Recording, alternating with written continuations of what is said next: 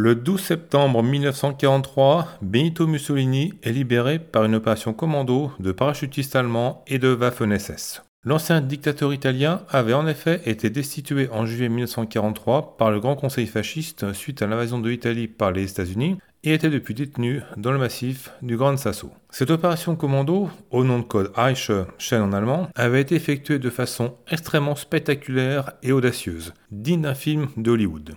Le mérite en sera attribué par la propagande nazie, d'abord aux Waffen-SS, mais il semble que ce mérite revenait surtout aux commandos parachutistes, les Fallschirmjäger.